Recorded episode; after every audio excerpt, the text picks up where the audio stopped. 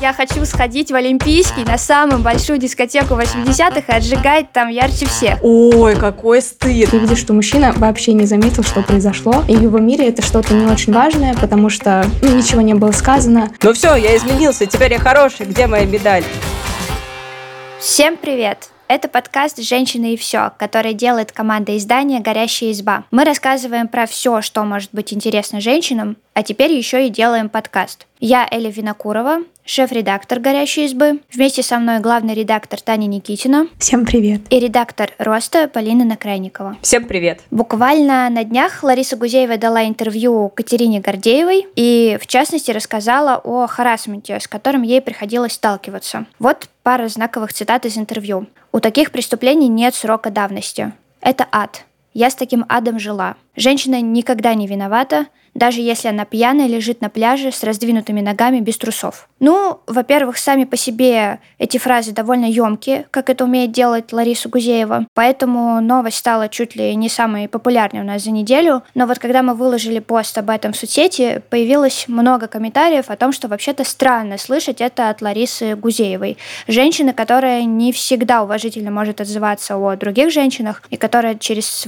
призму своей программы транслирует э, какие-то патриархальные ценности. И вот захотелось это обсудить. Да, после этой истории захотелось понять, нормально ли иметь противоречивое мнение по разным вопросам. Например, говорить мизогинные вещи, на вопросе харасмента быть на стороне женщин. И вообще, нормально ли менять свое мнение, особенно публично. Очень легко, например, найти цитату человека, где он пять лет назад говорил, что там всех женщин, которые не варят борщи, нужно сжигать на кострах, и тыкать ей, мол, делаешь вид, что ты за феминизм, а сам-то, ну, мы же все помним, интернет все помнит. А, но я согласна с нашими комментаторами, которые писали, ребята, это же очень хорошо, когда люди меняют свою позицию и публично начинают транслировать более толерантные вещи. И даже не так важно, какая у них цель. Они действительно поменяли свое мнение или они просто хотят выглядеть современно. В любом случае это может поменять много других мнений. А вы что думаете? Я могу понять скепсис комментаторов, которые не верят словам Ларисы, потому что, а, с одной стороны, действительно круто, что люди меняют свое мнение. С другой стороны,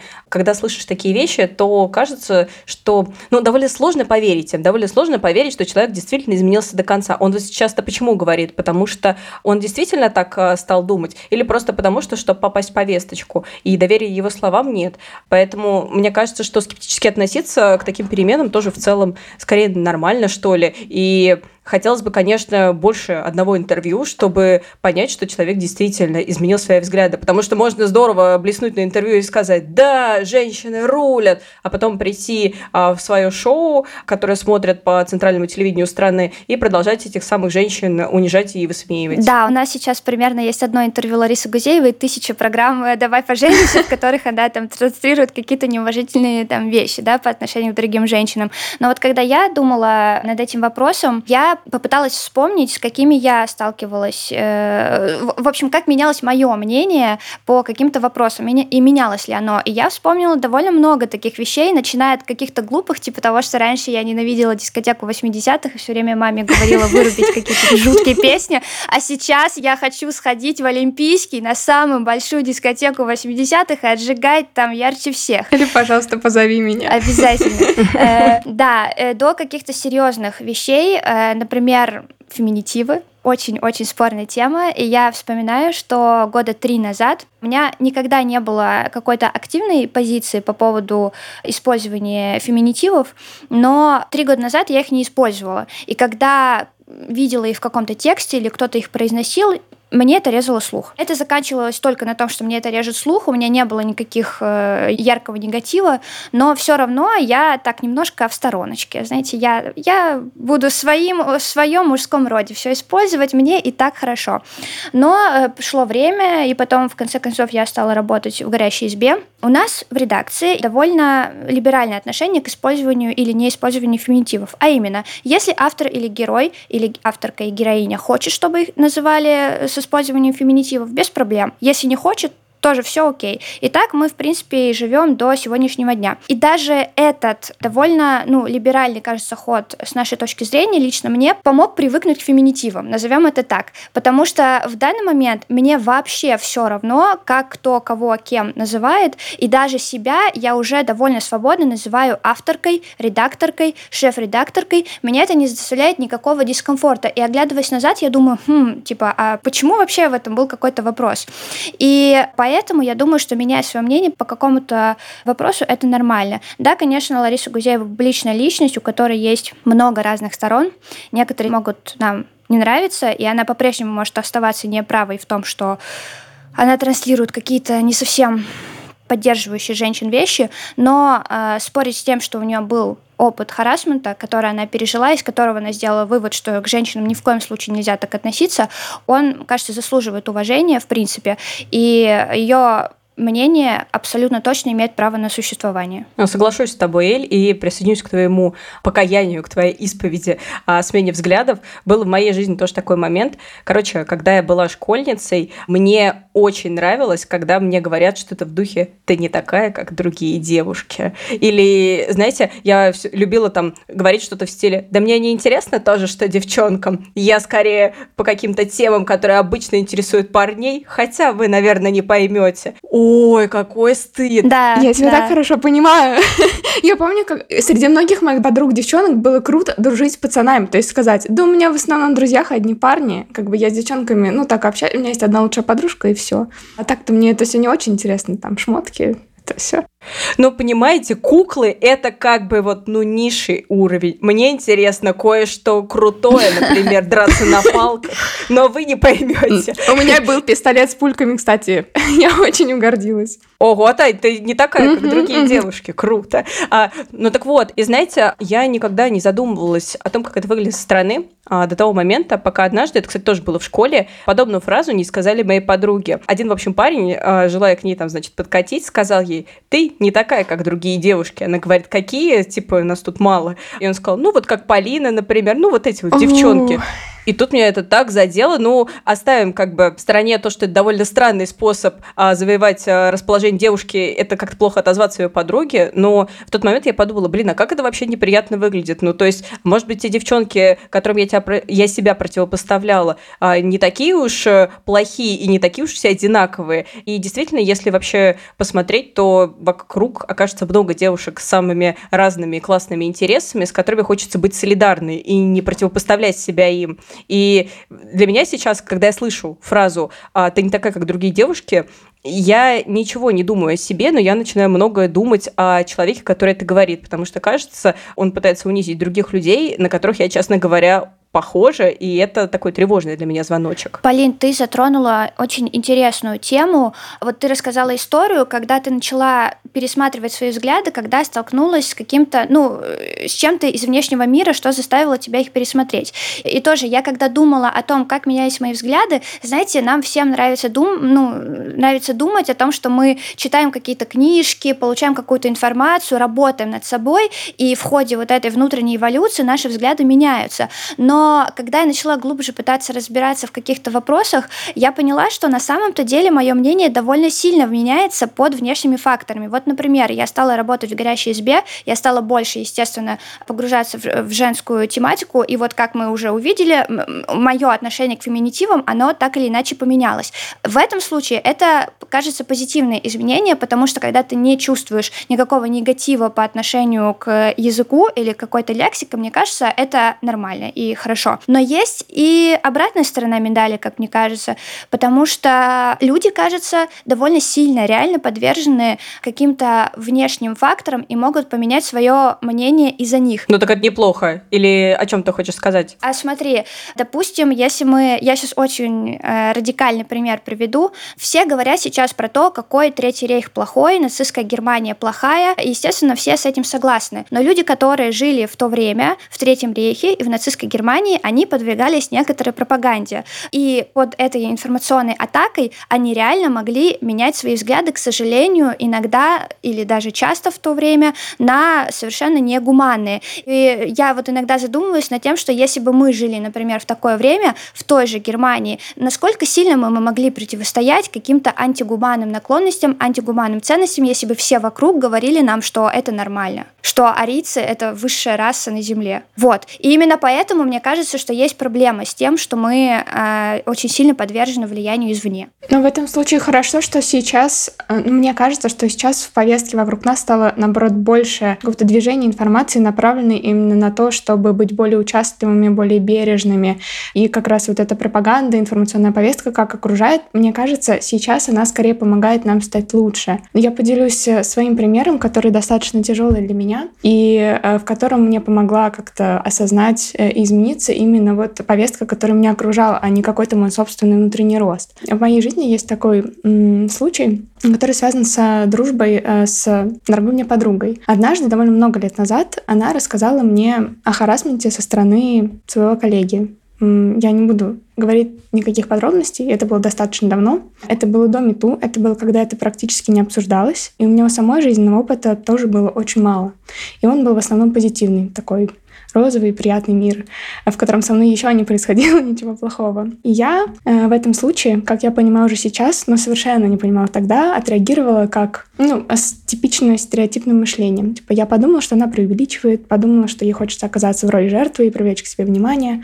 А, я не говорила это вслух, но я очень плохо ее поддержала и так, ну, чуть недоверчиво и, возможно, почти насмешливо с ней говорила. И тогда я даже, ну, я это практически не заметила. То есть мы это обсудили, потом мы стали меньше общаться, Потом со мной случилась очень похожая история. Но я не заметила, что она была похожей, и в целом э, как-то старалась о ней думать меньше. А потом э, наступила эпоха Мету, когда мы читали сотни историй известных людей, своих подруг и своих коллег, э, и вот это мне позволило сначала оценить свой опыт и понять, что это произошло со мной тоже, хотя я воспринимала это какой-то неудачный частный опыт, который произошел со мной, потому что я вела себя глупо, а оказалось, что это происходит со всеми вокруг.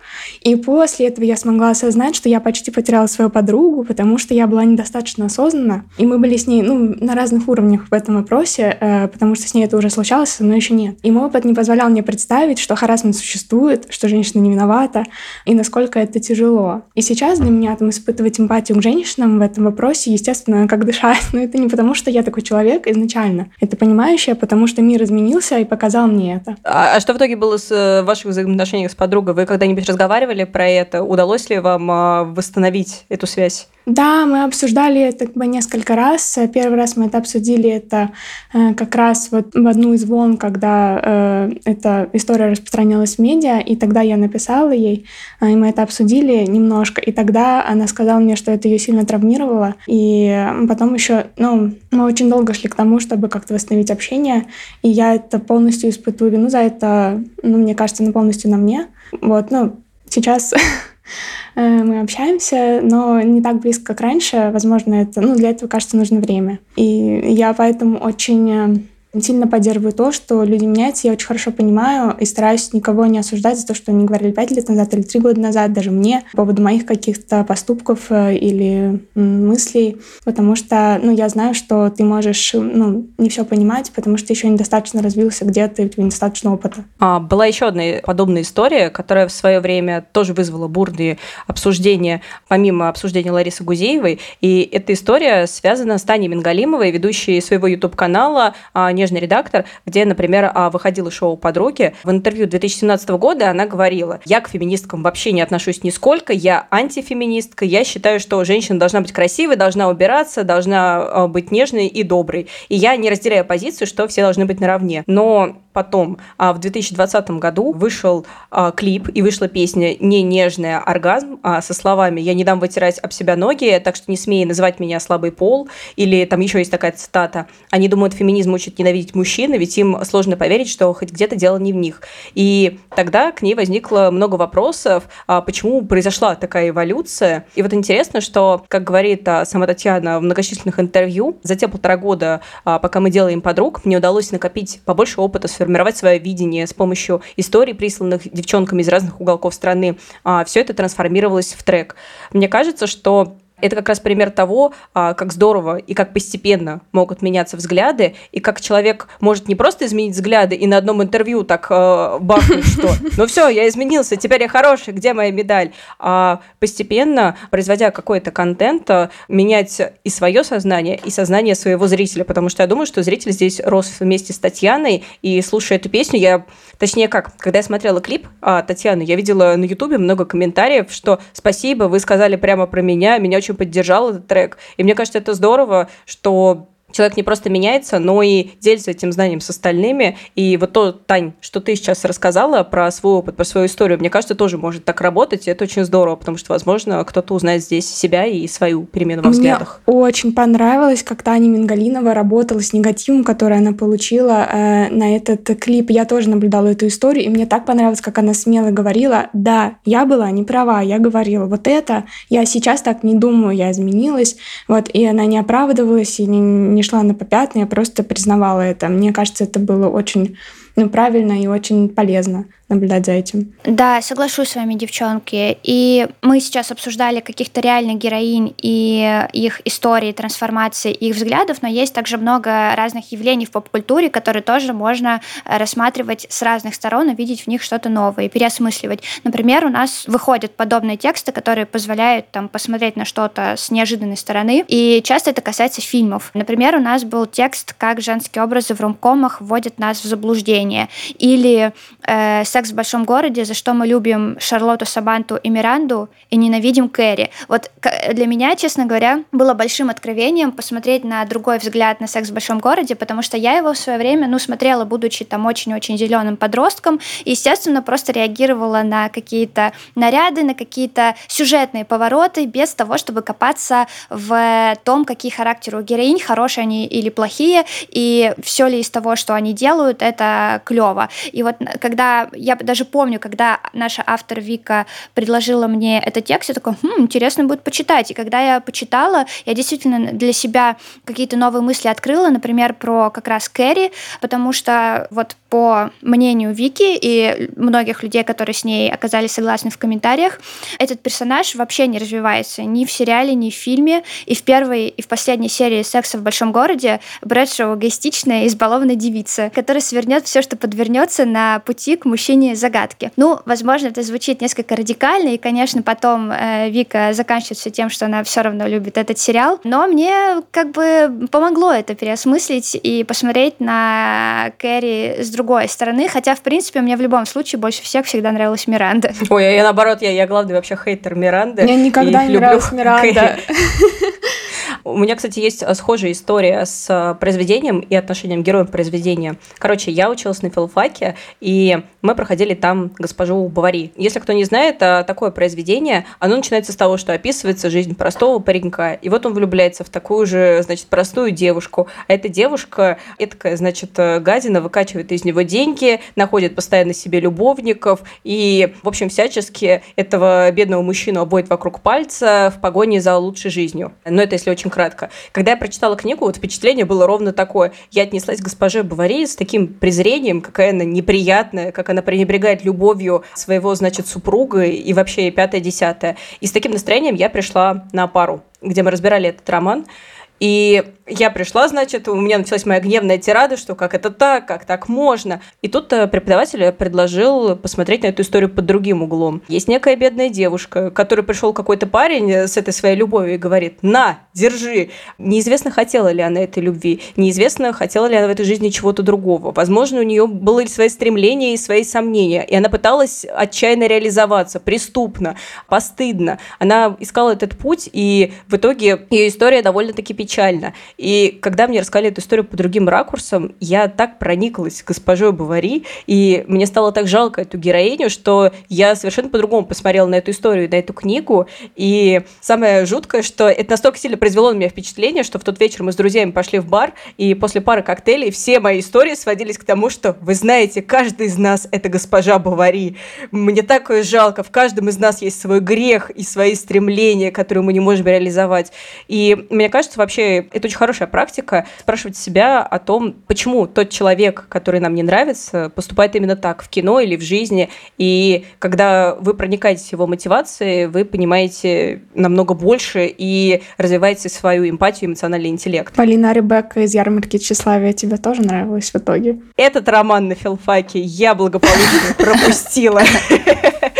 Я сейчас почему-то начала вспоминать про героинь или героев, которые меня бесили из э, классики там или вообще. Почему-то я вспомнила про Обломова. Я абсолютно ненавидела читать эту книгу в школе, и кажется, вот я сейчас дум думала о том, могу ли я поменять к нему отношение. Я сейчас пересчитаю книгу, и кажется, что нет, просто нет, это навсегда. Мне тоже было так тяжело. Я ничего не помню, кроме того, что он лежал. Лежал на диване все время. Да, ну то есть там было очень много мудрых мыслей, мы писали по ним сочинения, но это было так тягомотно. О, кстати, и самое ужасное, что это произведение нравилось моей подруге, с которой мы вместе готовились там к ЕГЭ по литературе, и я вообще не могла понять, в чем прикол. Она мне, ну, пыталась там что-то объяснять про очень сложный там внутренний мир, бла-бла-бла, но, э, честно говоря, э, иногда переубедить меня все-таки сложновато.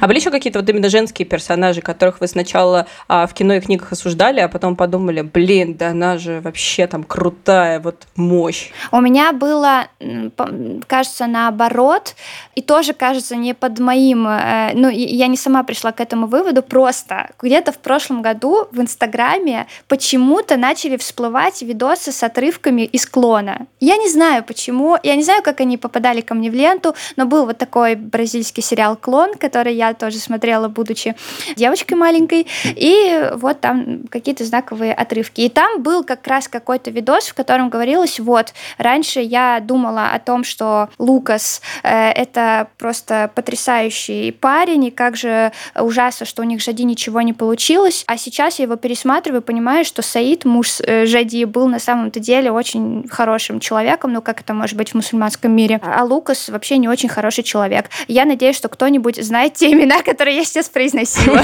Нет, это как когда люди начинают обсуждать Никелодиум, я просто выхожу из чата.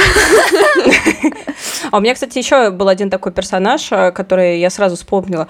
Я в детстве, когда смотрела мультик Простоквашино, терпеть не могла маму дяди Федора. За а, что? Я всегда ассоциировался с дядей Федором. Э, я такой, значит, э, маленький ребенок, и мне хочется приключений и путешествий, а мама все время нудит, что у нее невыгуленные платья, что там, куда ты там поедешь, мне надо на курорт, да-да-да. А сейчас, когда я пересматриваю этот мультик, мне так ее жалко, э, я так ей сочувствую, а, потому что, блин, ты хочешь хотя бы разок куда-то съездить, отдохнуть, надеть эти чертовы платья, а у тебя, значит, муж и сын притащили тачку в квартиру и ремонтируют ее. Какой кошмар просто. Не знаю, почему она не уехала просто? Не знаю, это женщина, о которой нам всем с вами стоит подумать как следует.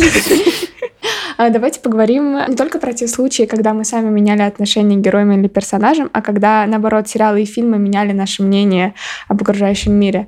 Например, для меня это утреннее шоу. Э, ну, я думаю, многие его смотрели. Очень классная работа Дженнифер Энистон и Риз Уизерспун. Мы про него несколько раз писали в разных текстах. Например, э, в подборке сериалов о талантливых женщинах, которые в мужском мире находит свое призвание. Вот. Но я сейчас не об этом, а о другой проблеме, которую поднимает этот сериал.